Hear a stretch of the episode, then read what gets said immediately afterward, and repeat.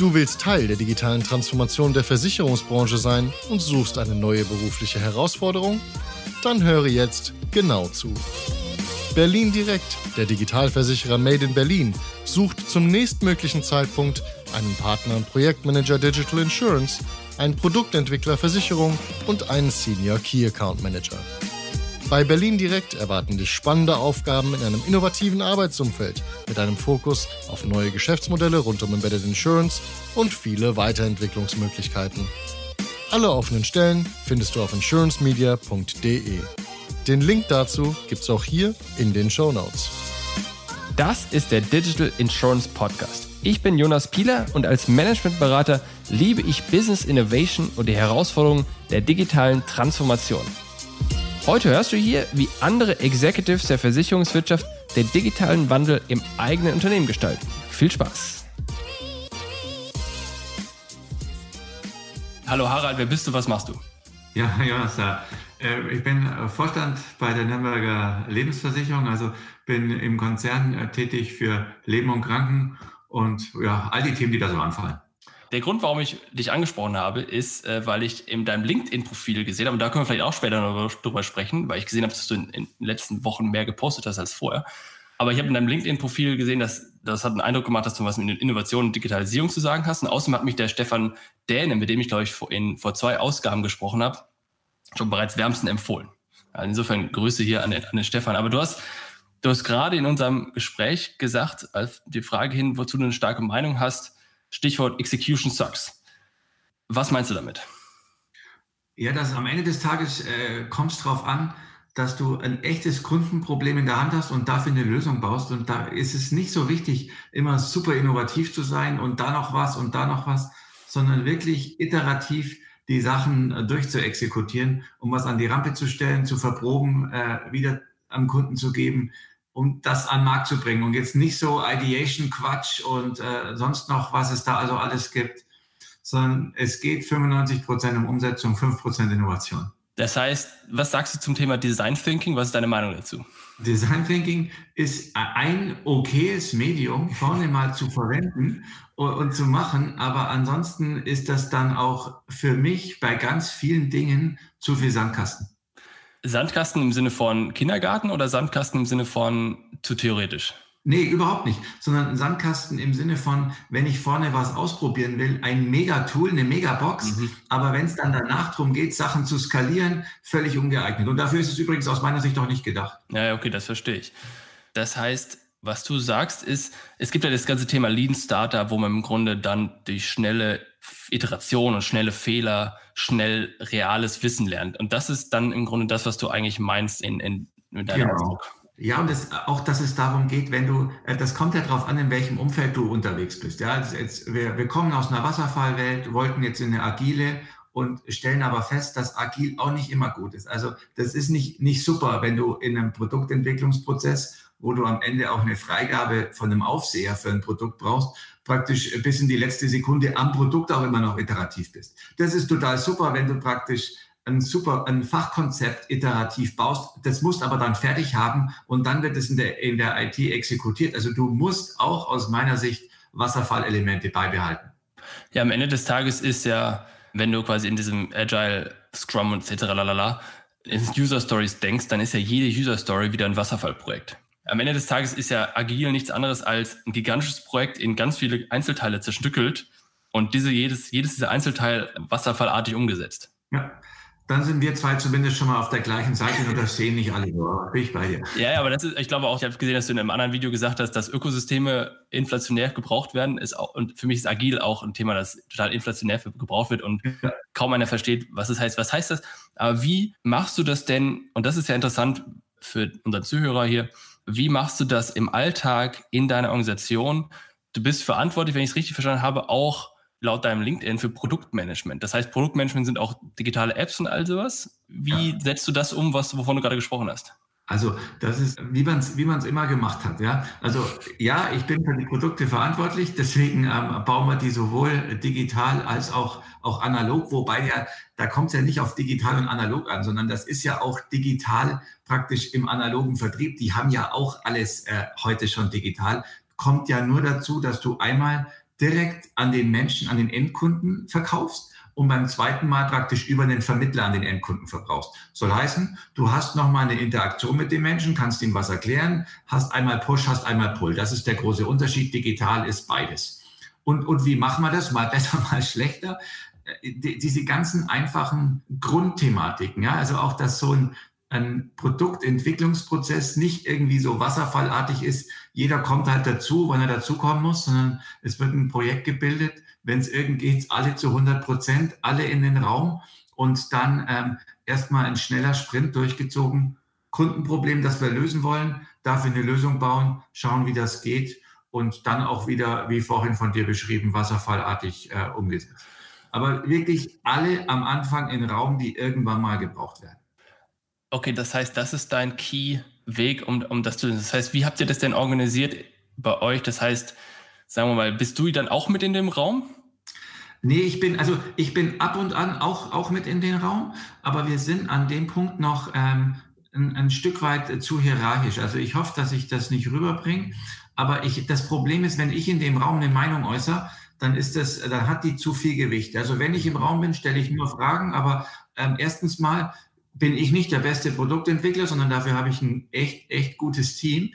Und, und, und zweitens irritierst du. Ähm, und deswegen äh, mache ich das im Vor- und im Nachfeld. Und der statt mir im Raum ist, ist dann mir viel lieber ein Kunde oder ein Vermittler. Ah ja, das, das finde ich interessant. Das ist ja so eine Sache auch, die im Grunde die Startups versuchen anders zu machen. Und ich glaube, also ich meine, meine Erfahrung ist, du brauchst ein bisschen Hierarchie, aber du musst im Grunde, jeder muss das Gefühl haben, wenn du im Raum bist, dass er trotzdem alles sagen kann und dass er im Grunde darauf vertrauen kann, dass was auch immer er sagt, er nicht in die Pfanne gehauen wird und im Grunde auch das, was dann du in dem Fall sagst, nicht so gemeint ist als Befehl, sondern eher als Beitrag. Siehst du auch Einfach so? nur ein Beitrag, der den gleichen Challenge braucht wie jeder andere Beitrag. Ja, ich finde das interessant und ich liebe diese Themen, weil ich finde sie absolut relevant und am Ende des Tages hat digitale Transformation überraschenderweise ist es nur Kulturtransformation, weil überraschenderweise die Unternehmen nur aus Menschen bestehen. Das heißt, wie kommt man an den Punkt, den du quasi indirekt als Vision gerade beschrieben hast? Wie kommt man da hin? Also ich meine, man kann ja nicht zu den Leuten sagen, nimm das nicht zu ernst, was ich sage. Ja. Ja, am Ende des Tages, das geht ja nicht nur um, um mich, sondern das geht ja praktisch äh, durch die Kaskade hierarchisch durch. Da geht es um Leadership, ja, da geht's da geht's drum, äh, dass du das honorierst, dass du den ersten Gegenwind, weil jetzt sind wir mal ehrlich, ja, du bist ja beim ersten Mal auch überrascht. Dann sagt mal einer was, dann musste ich auch, äh, dann, und dann bist du ja auch erstmal und, und, und würdest es eigentlich gern verteidigen, ja. Und wenn du das halt natürlich dann genau einmal machst, dann ist es eine Schicht im Schacht für ein Vierteljahr. Und deswegen äh, das machen, das zulassen. Und das, das geht Stück für Stück. Ja, das ist mit, mit meiner Führungsmannschaft äh, kein Problem mehr. Die schenken mir auch ordentlich ein und das gut so. Und äh, das darf Stück für Stück so weitergehen. Aber das, das ist ein Prozess, das braucht Zeit. Da muss man dann auch, auch hier ja, mal ausprobieren. Merken tut gar nicht weh für beide Beteiligte und dann ist gut. Äh, okay, ich bin bei dir. Das heißt, wie macht ihr denn aktuell äh, Stichwort Corona? Ähm, sitzt ihr wahrscheinlich alle im Homeoffice? Ne? Also ich meine, du ja wahrscheinlich jetzt auch gerade so wie ich. Ja. Oder wie, wie war das? Also ich meine, wann habt ihr angefangen mit Homeoffice? Wahrscheinlich war das ja irgendwann, ich erinnere mich gar nicht mehr, das war das Ende, Ende April oder sowas. Ne? Und dann von einem Tag auf den nächsten alle weg oder wie lief das bei euch ab und, und wie hast du es er, er, erlebt? Genau. Also war schon, war schon Ende März. Wir hatten, äh, oder nicht nur Ende März, sondern war Anfang März. Ja, wir haben das äh, her, in der Woche, als äh, am Freitag, als Herr Söder hier in Bayern alles dicht gemacht hat, in der Woche hatten wir begonnen, weil das war so eine Zeit, da hatten wir gespürt im Vorstand, da kommt was, haben uns auch selbst sofort täglich verabredet, hatten immer, habe werde ich nie vergessen, jeden Abend um halb sechs das Meeting auf, auf Holding-Ebene zu fünft und haben uns da auch echt ausgetauscht, gerieben, was ist das Beste erstmal für die Gesundheit unserer Mannschaft und für auch das äh, Fortbestehen in der Kundeninteraktion, weil auch die Kunden haben natürlich in so einer Zeit einen ganz anderen Bedarf und brauchen mehr. Und dann haben wir sehr, sehr früh alle heimgeschickt. Das hat mega gut geklappt, hätte ich ehrlich gesagt nicht gedacht. Also es waren rucki zucki 90 Prozent im Homeoffice und es hat vor allem funktioniert. Ja, vorne noch so ein paar ja, nicht, nicht alles äh, gleich geklappt, weil einfach die Last zu hoch war auf dem Netz. Das haben wir aber super gelöst durch unsere IT-Kollegen. Und wir sind jetzt schon nicht mehr im Homeoffice, sondern wir haben vor drei Wochen entschieden und gesagt, wir glauben nicht, dass wir 100 Prozent Homeoffice können bis Jahresende. Und ich rechne, oder nicht nur ich, sondern wir im Vorstand rechnen damit, dass das mindestens bis da so geht. Deswegen haben wir gesagt, es gibt keine sichere Zeit, so ein hybrides Modell auszuprobieren, als, als jetzt gerade, weil vor drei Wochen war ja praktisch jeder äh, lang genug in Quarantäne. Und deswegen haben wir seit drei Wochen schon wieder ein hybrides Modell, weil dort hat man am Anfang natürlich auch wieder Probleme. Am Anfang, also erste Woche hybrides Modell war, dass halt praktisch jeder von seinem Schreibtisch aus Calls gemacht hat oder von zu Hause, aber du hattest keine Verbesserung. Also du hattest niemanden zusammengebracht. Es war halt der ja. eine vor dem Webcall am Rechner, der äh, zu Hause oder in der Arbeit. Und jetzt in der dritten Woche sind wir auch da, dass wir so hybride Meetings hinbekommen. Also vier, fünf äh, Kolleginnen und Kollegen im Raum, vier, fünf nochmal von zu Hause dazu, um einfach auch die Backlogs wieder voll zu kriegen, um Onboarding möglich zu machen. All die Thematiken und übrigens auch, weil wir einfach glauben, dass nur Homeoffice auf Dauer auch krank macht oder äh, nicht gesund sein kann. Ja, das ist ein interessanter Punkt. Ich habe gerade, ich weiß nicht, ob es heute war oder wann ich es gelesen habe, Facebook rechnet zukünftig mit 50% Homeoffice. Mark Zuckerberg ist kein Ziel, aber er glaubt, dass es so passiert und er sei zu Hause produktiver gewesen. Was denkst du dazu? Glaubst du, das ist richtig oder ist das Unsinn? Ich glaube weder noch. Also erstens mal äh, frage ich mich ja wenn, bei Mark Zuckerberg, warum hat er das denn davor nicht gemacht? Weil er hat nämlich eine, eine strikte äh, In-the-Office-Kultur ähm, die mhm. letzten Jahrzehnte, hätte ich fast gesagt gehabt. Ja. Und es gibt ja auch, ähm, das durfte ich ja in der Rolle bei Munich Reader vormachen, es gibt ja jetzt gerade auch in den, in den Innovation Hotspots dieser Welt, völlig egal ob im, im Valley oder in, in Tel Aviv, ganz, ganz viele Unternehmen, die vor Corona wieder äh, zurückgegangen sind, praktisch von Homeoffice ins Office, weil sie gemerkt haben, das geht auf den Projekten nicht. Also bei mir ist es auch so, es gibt Dinge, da bin ich unendlich produktiver, äh, wenn ich zu Hause bin, ja, was ich, wenn du mal an, einem, an einer Konzeption arbeitest, wenn du mal über was Strategisches nachdenken willst. Über was Strategisches nachdenken, wenn ich im Büro mache, kann ich nicht. Ja, da brauche ich eine Freiheit, da muss ich auch mal rausgehen und da darf ich vor allem keine Störung haben.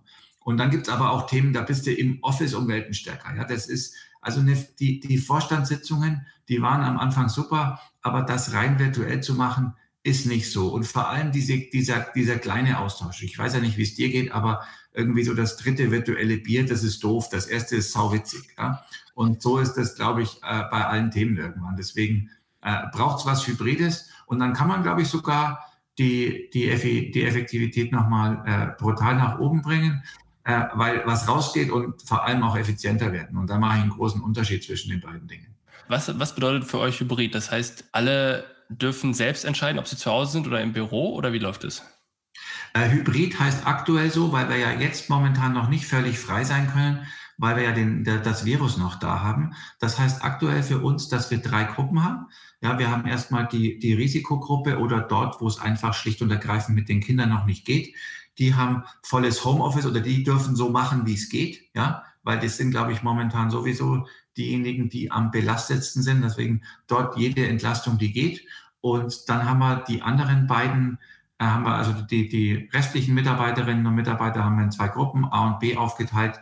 Und das spielen wir so auf Ressortebene allerdings. Jetzt gar nicht A und B auf, äh, auf dem ganzen Unternehmen, sondern auf Ressortebene jeweils zwei Gruppen und das aber auch den Führungskräften dann komplett selber in die Hand gegeben und die steuern das mega. Okay, aber das heißt, die Mitarbeiter können wahrscheinlich sagen, ich würde es gern machen und dann kann die Führungskraft entscheiden, ob ja oder nein, und aber mit dem ähm, Mitgabe sozusagen, guck mal hier, macht doch Sinn, seid da ein bisschen entspannter, ne? So höre ich das raus. Genau. Aber jetzt, also jetzt ist es momentan schon auch so, dass ähm, das 50, also das ist also A, B-Gruppen, ja, das ist, die einen machen das auf Wochenbasis, so wie gerade in vielen Schulen auch, die anderen machen es auf Tagesbasis, ähm, ist aber schon so, dass dann 50 Prozent verpflichtend auch drinnen ist. Ach so, also 50 Prozent müssen zu Hause sein. Ah, ja, okay, 50 Prozent müssen zu Hause sein und 50 Prozent sind auch ähm, an, der, an der Direktion. Genau. Ah ja, verstanden. Und hast du das Gefühl, dass die Organisation durch Corona dadurch entspannter geworden ist? Also ich habe das Gefühl, wenn du irgendwie quasi dann jemanden einen Videocall hast und dann sozusagen in das Wohnzimmer reinschaust oder dann die Kinder vorbeirennen oder sowas, dass das eine andere Nähe ist, die man vorher nicht hatte. Oder was ist dein Gedanke? Ja. Also ich würde es nicht als entspannter bezeichnen, weil ich schon das Gefühl habe, dass es ähm, für viele stressiger wurde. Aber diese Nähe und diese Familie, die wir eh als Unternehmen sind, die hat nochmal brutal zugenommen. Genau, weil solche, solche, äh, wie nennt man das, so aufweichende Momente in Meetings oder dass auch mal einfach was schief geht. Ja, das ist so eine Zeit, da darf auch was schiefgehen und alle können drüber lachen. Das ist ja davor nicht der Fall. Ja, ich bin mir übrigens auch sicher, das wird wieder weggehen. Ja, das heißt, das ist ja auch wieder so eine Routine und wenn die drin ist und dann geht schief, dann findet es wieder keiner mehr witzig. Ja, deswegen, ja, das ist passiert. Ähm, die Nähe ist, das ist, finde ich, vielleicht der Punkt, ja, dass du so eine Zunahme an Nähe hattest, obwohl du ganz weit voneinander weg warst. Ja, interessant. Das sind beides Sachen, die für mich, also sozusagen diese Zunahme der Nähe, aber auch diese Zunahme der Toleranz, sind beides für mich Sachen, die zunächst einmal positiv klingen und wahrscheinlich auch positiv sind. Und jetzt hast du gesagt, dass die möglicherweise wieder weggehen. Es ist doch eigentlich schade, wenn das wieder weggehen würde. Oder wie siehst du das? Nee, ich glaube nicht, das, das muss gar nicht, also nicht weggehen im Sinne von weggehen, sondern, ähm, aber es wird weggehen, dass wenn ein Videomeeting die ersten fünf Minuten nicht funktioniert, dass das noch jeder witzig findet. Ach so, du meinst, das, das ach so, in Bezogen auf das Videomeeting. Das heißt, dann die Erwartung ja. steigt, dass man im Grunde, dass das ja, einfach ja, läuft alles. Dass, dass da hinten Kids vorbeirennen, das darf wegen mir äh, gerne und gerne mehr. Ja, das muss so, also da, da, es geht am Ende nur darum, kriegt man als Team Sachen effizienter zusammen hin und äh, alles dafür erlaubt, was so okay ist. Ja, was ich da auch interessant finde, ist, da wird ja noch mehr die Digitalisierung in Deutschland im Grunde in den Fokus gerückt die da heißt, äh, wir brauchen mehr Bandbreite auf dem Land. Du hast selbst gesagt, dass, ja. weiß nicht, ihr einen Megabit Upstream habt oder sowas, deswegen ist unsere Videoqualität ein bisschen grüsselig hier. Und das ist ja echt ja. schade, obwohl ja im Grunde die ganzen Telekom-Unternehmen, glaube ich, verpflichtet wurden, mit diesem 4G und so weiter erstes Land zu bedienen, aber wahrscheinlich bei deinem, beim Kabel nicht oder so, ich weiß es nicht. Das ist ja schade und da muss ja im Grunde noch viel mehr nachgeholt werden. Denn wir haben hier irgendwie 50 Megabit oder sonst so viel. Ich, wir können mehr haben, als ich brauche. Also ich brauche so viel Internet gar nicht, wie man haben könnte. Und das ist ja ein, ein Teil davon, was du gerade gesagt hast, dass es funktioniert. Das heißt, jeder muss auch die Voraussetzungen zu Hause haben und haben können. Ja, ja und das ist eine Erwartung, die darf und muss man an so ein Land wie, wie Deutschland haben. Ja, ich finde, also genau, ich habe hier momentan äh, einen Upstream und deswegen ist das hier ein bisschen gruselig. Das wäre jetzt im Office besser, aber jetzt bin ich halt heute in Gruppe B, deswegen Homeoffice, weil das geht natürlich auch für mich.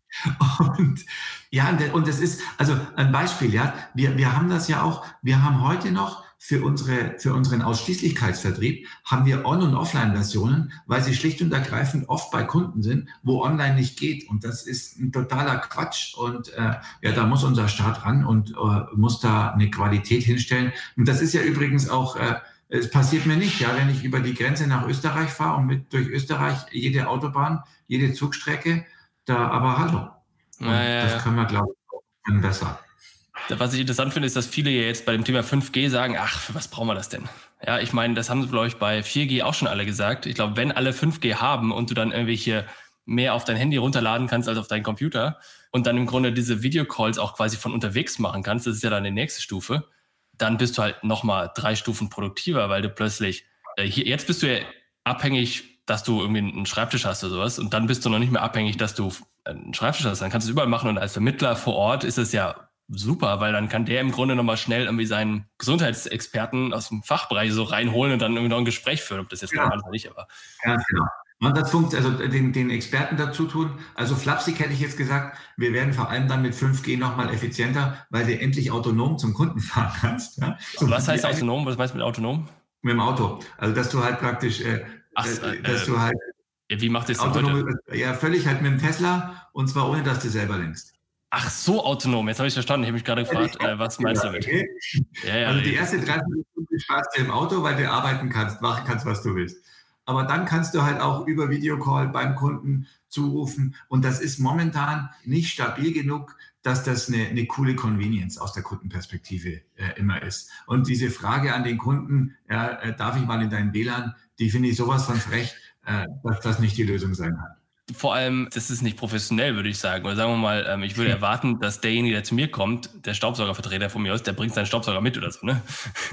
oder sein Dreck oder was auch immer. ja, ja, genau, verstanden. Ja. Hattest du mal eine Situation, wo irgendwie im Videocall saß, dann saß irgendwie in einem weißen T-Shirt auf so einem abgewetzten Sofa? Oder irgendeine andere lustige Situation, wo du denkst, oh mein Gott. Ich hatte, jetzt ich überlegen. Keine Namen. Ja, zwei. Also erstens mal, genau, äh, erstens mal so sind das immer die Situationen, wo du sagst, äh, das sind schon äh, interessante T-Shirts dabei. Ja? da sind auch interessante Hintergrundbilder dabei, aber ich kann da über, die finde ich alle witzig und das ist, das ist alles gut. Skurril war, wir hatten, wir hatten ein Meeting und da hat mein Vorzimmer und ich wusste nicht, dass das geht. Du kannst da einfach noch den Dritten zuladen. Ja, du kannst irgendwie heute für, für ein paar Euro noch ein Lama ähm, einfach ins Meeting mit einladen. Da war halt ein Lama. Mit. das, war, das war echt skurril. Und, und skurril ist übrigens auch immer, wenn du jemanden hast, der äh, nicht die Kamera anhat, ja. Und ich habe das bei mir verpflichtend gemacht, aber nicht, weil ich will, wissen will, wie es da ausschaut, sondern weil mir das, wenn wir jetzt gerade nur telefonieren würden, mir, mir fehlt da was. Ich brauche meine Mannschaft, ich muss wissen, wenn ich was sage, finden die das gut, finden die das doof und das höre ich nicht gut genug raus. Deswegen passiert das da. Und deswegen, wenn jemand äh, Kamera mal nicht an, dann frage ich auch so flapsiges Zeug wie, aber zieh dir halt was an, bevor der anschaltest oder sonst was. Und da sind auch schon ein paar echt interessante Dinge passiert. Ja, das ist, sehe ich hundertprozentig. Gerade am Anfang hatten wir Calls mit im Grunde auch mit einem großen Konzern, wo du ja im Grunde äh, von ausgehen würdest, dass die alle im Büro quasi mit Anzug und Krawatte, äh, nicht vielleicht nicht Krawatte, aber im Grunde mit Hemd rumlaufen. Und alle, die ich dann gesehen habe, im Grunde, die saßen dann halt dann eben im Morgenpullover da und so wie man halt zu Hause rumläuft. Und ich meine, ich sitze ja auch nicht im, im Anzug jetzt hier. Das ist ja auch, das wäre auch irgendwie komisch. Das heißt, wenn ich jetzt hier oder wenn wir beide jetzt hier in diesem in der super so Business Dress sitzen würden, dann würde das irgendwie auch ein komisches Bild geben, weil am Ende des Tages auch bei uns beiden ja hinten noch, noch Bücher stehen und sowas. Und es ist keine, das sieht, man sieht es trotzdem am Bild, dass es keine Büroatmosphäre ist. Aber trotzdem fand ich es lustig, dass dann im Grunde auch das gerade beschriebene weiße T-Shirt auf diesem abgewetzten Sofa, ja. das, da, das, das fand ich auch echt lustig. Also. Und das mit der Kamera aber, finde ich auch relevant, weil ich mache auch, ich habe mir, was ich hier gemacht habe, ist, ich habe mir vor ein paar Wochen im Grunde ein, ein komplettes äh, Set gekauft, gar nicht unbedingt wegen dieser Videocalls, äh, mit einer hochauflösenden Kamera, mit einem sogar einem Videolicht, was da oben drüber hängt, das Mikrofon hier hingestellt, weil ich darüber nachgedacht habe, dass ich ich mache ja, selbst insbesondere bei mir mache ich ja eigentlich nur Videocalls den ganzen Tag mit allen möglichen Leuten, seit wie vielen Jahren auch immer. Und genauso wie man quasi im, geduscht ins Büro geht, in Anführungsstrichen, und dort das beste Bild von sich zeigt, dachte ich auch, es macht Sinn, wenn mein Gegenüber ein sauberes, scharfes Bild, wo es irgendwie aufgeräumt ist, wo irgendwie gut ausgeleuchtet ist, wo er es erkennen kann, bekommt, weil das ist der Eindruck, den der von mir bekommt und behält. Und deswegen mache ich immer die Kamera an, weil das Bild, und das steht ja immer alles so, ist ja immer aufgeräumt hier, außer da, dass man das nicht sieht dann haben die immer ein Top-Bild und deswegen ist eben die Kamera an und das finde ich total relevant und deswegen finde ich es auch spannend, was du sagst, dass du auch sagst, dass die Kamera wichtig ist. Ja, und ich finde, also ich finde schon, wir, wir sind jetzt trotzdem professionell zusammen. Du wolltest mit mir über Innovation reden, also habe ich gesagt, kann ich mein, kann ich ein T-Shirt anziehen. Ich habe jetzt dann in einer halben Stunde die komplette Vertriebsmannschaft vor mir. Dann habe ich selbstredend ein, ein Hemd an. Und wenn ich mit einem äh, Partner telefoniere, wo ich weiß, dass ein Mensch, dem ist eine Krawatte, ich habe auch eine Krawatte an. Und ich bin dann auch rasiert und nicht irgendwie, schaue nicht aus wie Lumpi. Und das finde ich, darf man auch erwarten, weil äh, wir sind ja trotzdem, und äh, den sage ich meiner Mannschaft auch immer, trotzdem in einem professionellen Umfeld. Ja, das darf lockerer werden und wird es auch gerade, aber es muss bitte immer professionell bleiben. Ja, ganz genau. Anderes Thema, was ich im Kopf habe. Und zwar, ich habe recherchiert natürlich und mein Eindruck ist, und, und sag mir, ob es richtig ist, du bist in dem Jahr zu Nürnberger gekommen, als im Grunde die, ihr eine Textschmiede gegründet oder gebaut oder sowas habt. Äh, wie heißt sie noch? Das war die Ex, nee, doch, das Codecamp. Und, ähm, und gleichzeitig in dem Jahr auch die Kooperation mit der Factory hier in, äh, in Berlin gemacht habt. Das heißt, bist du auch Teil einer Digitalstrategie gewesen oder wie muss ich mir das vorstellen? Also ich bin Teil einer Digitalstrategie, aber ich bin vor allem Teil von einem echt richtig guten Vorstandsteam und mit den beiden Sachen hatte ich genau nichts zu tun. Ja, das hatten die im, klar, im Vorfeld schon danach bekommen. Ja, wurde ich, auch gefragt und klar wurde ich, äh, wurde ich eingebunden, aber da waren äh, zwei völlig andere Treiber dahinter und in dem Fall, das kann man ja sicher auch sagen, äh, der Herr Boxegger und der Herr Leibold, echt, echt mega getrieben und es waren halt die zwei Treiber. Der Rest treibt das auch, weil bei uns jeder äh, digitale Themen ähm, auf dem Buckel hat und äh, auch dann auch jeder mal glänzen darf. Ja, also einmal mit Erfolg und auch mit Misserfolgen, weil wir auch da begonnen haben, dass wir eine Coolheit besitzen, darüber auch zu reden, weil es ja klar ist, dass nicht alles klappt. Das heißt, ja? ihr habt ja hier und du musst mir gleich erklären, warum zum Henker ihr das da versteckt habt. Wenn ich hier drauf drücke auf Gesundheitsservices, dann komme ich hier ja. zu so einem Telemedizin-Thema. Und der Witz an der Sache ist, über das Thema habe ich in der allerersten Folge mit dem Kai Kulkinski schon gesprochen und da haben wir auch schon drüber gesagt, ja. ah, sowas wird es geben. Ähm, erklär mal kurz, was kann ich damit machen und was ist es, wie kam es dazu? Und wann kam es dazu? Äh, die, die Kooperation mit Teleklinik, und das kannst du dir ja vorstellen, dass die gerade richtig abgeht, mhm. ist schlicht und ergreifend, dass du einen Arzt online daten kannst und im Endeffekt alles einfache Zeug mit dem Arzt äh, digital machen kannst. Also so wie wir zwei jetzt eben miteinander, kannst du auch mein Arzt sein. Und äh, das funktioniert gut. Das wurde davor schon angenommen, aber jetzt natürlich die letzten Wochen, weil man auch Respekt hatte, zum Arzt zu gehen, weil verschiedenste Dinge mit dem Arzt auch nicht gingen, äh, läuft da mehr und mehr drüber und äh, ist eine, äh, wir testen gerade äh, viele dieser Dinge aus, weil wenn das deine Frage ist, warum passt denn das, warum habt ihr das nicht alles am gleichen Ort? Weil wir gesagt haben, wenn du jetzt wieder eine mega Strategie drüber baust, dann baust super Strategie, schaut auf PowerPoint ganz geil aus, aber du musst ja die Dinge verproben. Dann musst du nicht nur User, sondern auch Usage draufkriegen. Und das verproben wir und am Ende werden wir auch äh, alles zusammenbringen. In, in, ich vermute, in den nächsten zwölf Monaten, aber halt nur all das, was schon davor mal funktioniert hat, weil sonst baust du ja nur irgendwie den nächsten Legacy-Quatsch. Ja, du hast im Grunde gerade äh, viele Checkboxen hier bei mir gecheckt und aber auch im Grunde, ähm, denn die nächste Frage wäre für mich, das heißt, ihr trackt auch das Nutzerverhalten und ihr trackt im Grunde die Usage, wie du sagst, und wisst im Grunde, und muss nicht sagen, wenn du nicht willst, aber ihr wisst im Grunde, wie viel Prozent das nutzen und, und so weiter fort. Das habt ihr ja. alles quasi jetzt, nicht, vielleicht nicht, musst du nicht daily haben, aber im Grunde irgendwer hat das, täglich kann das sehen.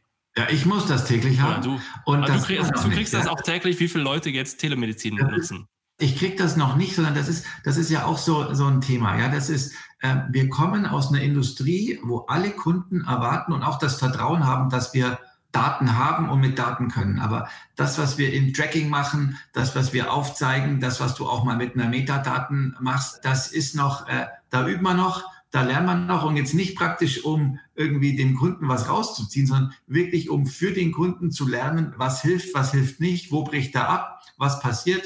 Du findest ja auf der Seite auch unsere komplett neue Digital Leben äh, Online-Strecke. Da haben wir auch nochmal, also neben dem Codecamp haben wir noch die IQX gegründet. Gib doch einfach Nürnberger Punkt digital und Nürnberger. dann wird es schon reichen. Punkt ah, digital, genau. Aha. So, jetzt.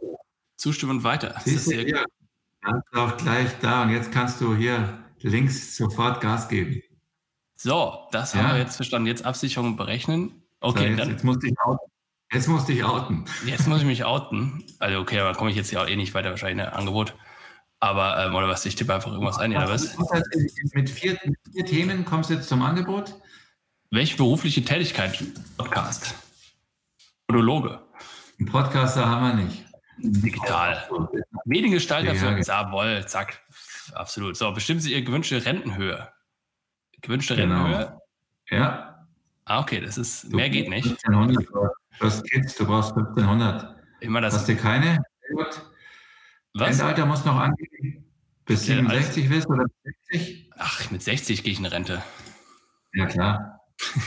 so. 20 Euro. Ja. Jetzt, jetzt würde ich doch sagen, schließt du ab oder was? Ja, das Problem ist, ich bin ja irgendwie auch hier nur drei Jahre alt in dem Ding, glaube ich, oder ein paar Monate.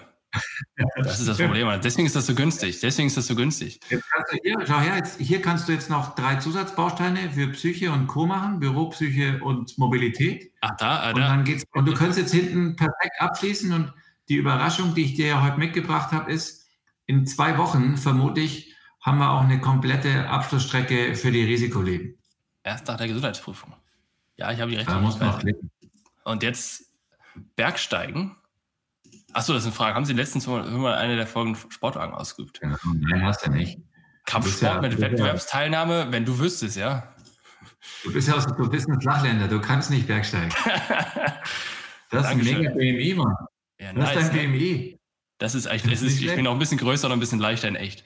Haben Sie in den letzten Monaten einen Zeitraum von mehr als vier Wochen regelmäßig verschreibungspflichtige Ach, keine Ahnung, wahrscheinlich nicht. Ich gehe nie zum Arzt, habe letzte eine Erkrankung, wahrscheinlich auch nicht. Was ist denn die Corona? Kann ich das eingeben? Corona ist noch, äh, ist noch nicht drin, aber wegen, wenn einer wegen äh, zwei Wochen wegen Corona arbeitsunfähig war, dann ist echtes Thema. das finde ich ja interessant. Ähm, aber jetzt kann ich das hier nicht genau. überspringen wieder. Keine Ahnung, was das hier sein könnte. Nicht kann sie zurückgehen, genau. Ich mache aber alles haben die eh, äh, so, oh. Aber das tracke ich jetzt gerade übrigens, dass du zurückgegangen bist. Okay, aber das ist jetzt, okay, jetzt muss ich die ganzen Daten eingeben. Ja, okay, aber das ist ja interessant. Ja. Das heißt, jetzt folgender Punkt. Jetzt wird es ein interessantes Gespräch. das heißt, da macht ihr jetzt Werbung drauf, richtig?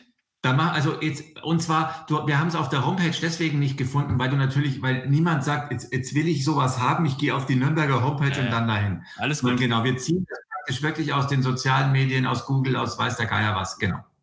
Okay, weil ja. ich habe in der letzten Ausgabe mit dem Oliver Lang gesprochen. Das ist ja der CEO von One. Und ja. was die festgestellt haben, ist, er hat zu mir gesagt, sie sind digital, aber nicht direkt.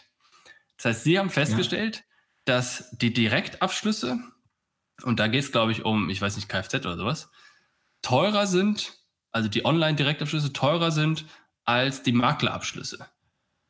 Ja. Siehst du das auch so, oder wie? Ja. Finde ich interessant, weil was wir da auch besprochen haben, war. aber. Ist, ja, ja, okay, aber. Also, klar ist das so. Und das ist natürlich auch bei neuen Sachen aus meiner Sicht immer so. Ja, weil das hat die normale äh, Apple Curve, die du halt hast für den iPhone Moment. Das ist jetzt am Anfang teurer, das wird vielleicht sogar teurer bleiben. Nur mein Punkt ist der, ich bin zutiefst davon überzeugt, dass du, dass du beides brauchst. Also ist ja praktisch gar nicht digital Gegenmakler, sondern das ist ja auch eine mega Chance, praktisch dir vorne die Neukunden zu ziehen. Und dann will der eine vielleicht digital final abschließen, den, den und den Olli Lang kenne ich gut, ja, den, den kriegt er ja sonst gar nicht mehr. Das heißt, du musst den Abschluss da hinkriegen und günstiger, günstiger muss es dann praktisch im Zweit-, Dritt- und Fettprodukt werden. Aber du, und du kannst ja dann praktisch im Zweit-, Viert- und Fünf-Produkt das auch dem Vermittler praktisch an die Hand geben, weil es dir auf einmal gelingt, über einen digitalen Kanal ganz andere Typ Leads zu legen. Ja, und der Typ Lead, der ein Abschluss ist, also praktisch jetzt nicht nur ein Lead, hab Bock drauf, sondern abgeschlossen, um den dann ähm, weiter zu ver cross-sellen, ich nenne es mal so, äh, ist eine Mega-Chance und ist danach ja äh, unendlich viel günstiger, wie wenn du das praktisch über die gängigen Kanäle machst. Habt ihr da schon zu Daten? Seht ihr das schon oder ist das noch eine Hypothese? Dass, das, äh, dass du den, den Cross-Sell kannst? Ja, oder zumindest das, was du gerade gesagt hast. Also im Grunde, du hast ja gesagt, dass zwar der Kunde online oder der Direktkunde online im ersten Schritt vielleicht teurer ist, aber dadurch, dass du dann im Grunde hinterher noch andere Sachen eben weiterverkaufst, wird es dann wieder, rentiert sich wieder. Also erstmal haben wir den, leider den Proof, dass es vorne teurer ist. Das siehst du in Euros. Das ist schwierig. Ja, den haben wir. So, und das Zweite, was wir haben, ist, dass der Upsell und der Cross-Sell funktioniert und vor allem, dass er im Zusammenspiel funktioniert. Also wir haben auch Kunden, die, da kann man, geht man mit denen in, in die Telefonie als Beispiel nächste, nächsten Punkt und dann als Beispiel gibt man das auch tatsächlich an einen Vermittler weiter, weil die Bock haben, mit einem Vermittler zu reden, weil wir momentan feststellen, dass du zu, ne, also die richtig großen Tickets, also so eine Altersvorsorge ohne Beratung will dann doch keiner haben. Und deswegen sieht man auch hier ein mega Zusammenspiel und haben jetzt die ersten Vermittler, die auch sehen, dass praktisch das nicht so ein mega Feind ist, das Digitale, weil wir hatten das vorhin auch, ja, der Mensch wird bleiben. Also man sieht das übrigens gerade bei Corona. Corona ist für mich der Proofpoint, dass der Mensch bleiben wird. Warum? Weil wir haben Produkte, die gehen gerade im analogen Vertrieb nach oben in der Corona-Zeit. Es geht aber nichts online nach oben, sondern online geht richtig nach unten. Das heißt, obwohl der Mensch gerade Zeit hat, selber im Internet danach zu suchen, hat er den Bedarf nicht. Aber offenbar, wenn der Vermittler mit ihm in Kontakt tritt, ist ein mega Bedarf da. Das ist für mich ein echt guter Proofpoint, dass das ein cooles Miteinander wird. Ja, was ich dazu denke, ist, es gibt ja immer das Thema ähm, mit dem Honorarberater, dass im Grunde der Berater proaktiv sagt, ich koste irgendwie 100 Euro pro Stunde und dann ja. dementsprechend entlohnt wird. Und das spielt ja hier mit rein, wenn ich argumentiere, man kann ja ähm, die Kundengruppen oder aber auch die Produktgruppen trennen in Produkte, die im Grunde selbst einfach abzuschließen sind, von mir ist wie eine einfache Risikolebensversicherung, oder eben in komplexe Produkte wie Leben. Und dann hast du da das eine oder das andere, hast du im Grunde eine Kundengruppe, die sagt, ich bastel mir das alles selbst zusammen wie Ikea oder ich gehe halt und lass mir ein Möbelstück selbst zusammenbauen ähm, und ja. bin bereit, mehr zu bezahlen. Das heißt, es gibt Leute, die sagen, ich kann mir das hier alles im Computer selbst tippen, oder aber auch die sagen, äh, ich möchte Beratung haben und bin bereit, dafür ein paar hundert Euro zu bezahlen. Ja. So ist ja dann im Grunde dann, wie die Zukunft aussehen wird, oder? Genau. Also ich glaube schon. Und das muss aber halt auch, also es muss so ein hybrides Modell sein. Da muss der auch nach links und rechts gehen können. Es darf halt nicht so ausgehen, finde ich, dass du dir, weiß ich nicht, so, äh, dass du immer ins Reisebüro gehst und dir die komplette Beratung holst, um dann daheim online abzuschließen. Ja, sondern dann muss praktisch schon auch, äh, und das geht dann aber über, äh, über vernünftiges Datentracking auch wieder ganz gut. Ja, das ist ja aber auch so es muss so sein, dass es aus der Kundenperspektive wirklich äh, ohne Medienbruch, wenn er keinen Medienbruch will, aber wenn er Medienbruch will, ja, mega. Dann ist äh, Hybrid wird der Kunde werden, glaube ich, zutiefst. Mhm, mh. Oder nee, ich glaube nicht, dass er so werden will, sondern ich glaube, dass die Kunden heute schon mega Hybride sind, nur wir können es noch nicht abbilden. Ja, das ist der Punkt. Das sehe ich auch im Grunde, ich glaube, das, was, und da muss man sagen, ob das die Richtung ist, in die ihr geht, im Grunde das, was der nächste Schritt dann bedeutet, all die Angebote, die man digital hat, jetzt in eine Experience zu fassen. Also ich habe im Grunde gesehen bei euch, ähm, du hast, konntest ein Formular online Bankdaten ändern, dann hast du im Grunde hier das Telemedizin-Ding, dann hast du hier deine Abschlussstrecke etc. Ähm, und das ist ja dann, das muss ja der nächste Schritt sein, das alles zu konsolidieren in eine Experience, die in sich quasi geschlossen, gebündelt, sinnvoll ist. Und das ist wahrscheinlich auch euer nächster Schritt, oder? Das ist, also das ist der, der große Schritt, der praktisch neben all den weiteren Tests äh, passieren muss. Also das praktisch für einen Kunden dass du wirklich coole Touchpoints schaffst und nicht praktisch wieder nur so, ich will Touchpoints haben. Ja, ich sage immer, wenn jemand zu mir kommt und sagt, wir brauchen mehr Touchpoint Rosenberger, sage ich, welches Problem lösen wir eigentlich damit für einen Kunden? Ja, nämlich genau gar keins, weil vielleicht hat er nämlich genau keine Lust, mit uns einen Touchpoint zu haben zu irgendwas, ja, sondern das muss zusammen und es darf auch nicht so ausgehen, dass dann wieder Apps entstehen, ja, weil ich bin kein Fan von Apps, sondern wenn, wenn schon dann eine, aber selbst die kann über eine Landingpage aus meiner Sicht gehen. Und genau, das muss zusammen und das wird, das wird die große Challenge. Und dann wird vor allem, und der nächste Teil der Challenge wird dann, dass das praktisch dann auch nochmal vom Digitalen ins Analoge wechseln kann und zurück mhm. und trotzdem die Daten sind und der Kunde es cool findet. Ja, jetzt hatten wir gar keine Zeit, über LinkedIn zu sprechen. Äh, es sei denn, du möchtest noch einen Satz dazu sagen, warum du seit drei Wochen anfängst, bei LinkedIn zu posten. Ist das eine Strategie? nee, das ist auch ist eins der Testfelder. Sondern ich hatte immer, ich wollte das immer schon machen und habe mir gedacht, ich warte auf einen guten Zeitpunkt und habe gesagt, äh, Corona ist jetzt so einer. Ich habe gemerkt, dass die Kommunikation mit all unseren Stakeholdern brutalst wichtig ist, auch davor schon, aber jetzt noch wichtiger wird und geht tatsächlich wirklich um, um alle Stakeholder, also um die Partner draußen, um unsere Mitarbeiter, um Aktionäre etc. Und das zu schaffen, äh, ist das, ist das eine gute eine gute Möglichkeit. Äh, das mache ich jetzt. Ich habe mir gesagt, äh, wenn ich damit starte, dann muss ich es auch ein Jahr durchhalten. Das, und deswegen habe ich gesagt, also nicht mehr wie zwei pro Woche. Äh, das ist eine Challenge, aber ich, ich merke auch, dass es vor allem für die Vermittler von uns und für unsere Mitarbeiter, also zumindest ist das, was ich als Feedback kriege. Jetzt müssen wir wieder kurz zurück zum Anfang unseres Gesprächs gehen. Wie viel Wahrheit erfährst du als Vorstand? Ja. Aber äh, Feedback ist gut. Ja, okay, das ist ähm, eine Sache. Ich weiß nicht, ob du es schon eingestellt hast. Das war für mich ein Game Changer. Ich habe irgendwann mal ähm, meinen Kontakt-Button von Kontakt auf dem Profil von Kontakt in Follow umgeändert. Weil dann quasi all die ja. Leute, die mein Profil sehen, erstmal auf Follow drücken und nicht wie bescheuert mich kontaktieren und connecten wollen. Ich kann es nicht ja. sehen, ob du es gemacht hast, weil ich wir ja irgendwie da connected sind, aber ähm, das ist, falls du es nicht gemacht haben sollte, mein super Tipp. Und dann im Grunde der Aufruf auf, auf den, der jetzt gerade zuhört, auf sein Profil gehen und folgen. Dann mache ich das doch wie folgt, weil ich habe das noch nicht gemacht. Das ist ein guter Tipp, da habe ich auch drüber nachgedacht, weil ich bin da kein Experte. Ich mache das einfach, ja. Äh, ich nehme den an und da das ja noch ein bisschen braucht, bis das online ja. geht, kann ich das ja dahin noch einstellen. Ja, perfekt. Insofern herzlichen Dank fürs Gespräch, hat mir sehr viel Spaß gemacht und vielleicht reden wir im Jahr nochmal darüber. Genau, Sam hier, melde dich. Danke dir. Danke. klasse. Mach's gut. Ciao, ciao. Tschüss. Das war eine weitere Ausgabe des Digital Insurance Podcast. Wenn dir diese Ausgabe gefallen hat, dann hinterlasse uns deine Meinung bei Apple Podcasts. Und wenn du wissen willst, wie du die Herausforderung der digitalen Transformation in deinem Unternehmen meistern kannst, kontaktiere mich per LinkedIn oder unter pilaco.com.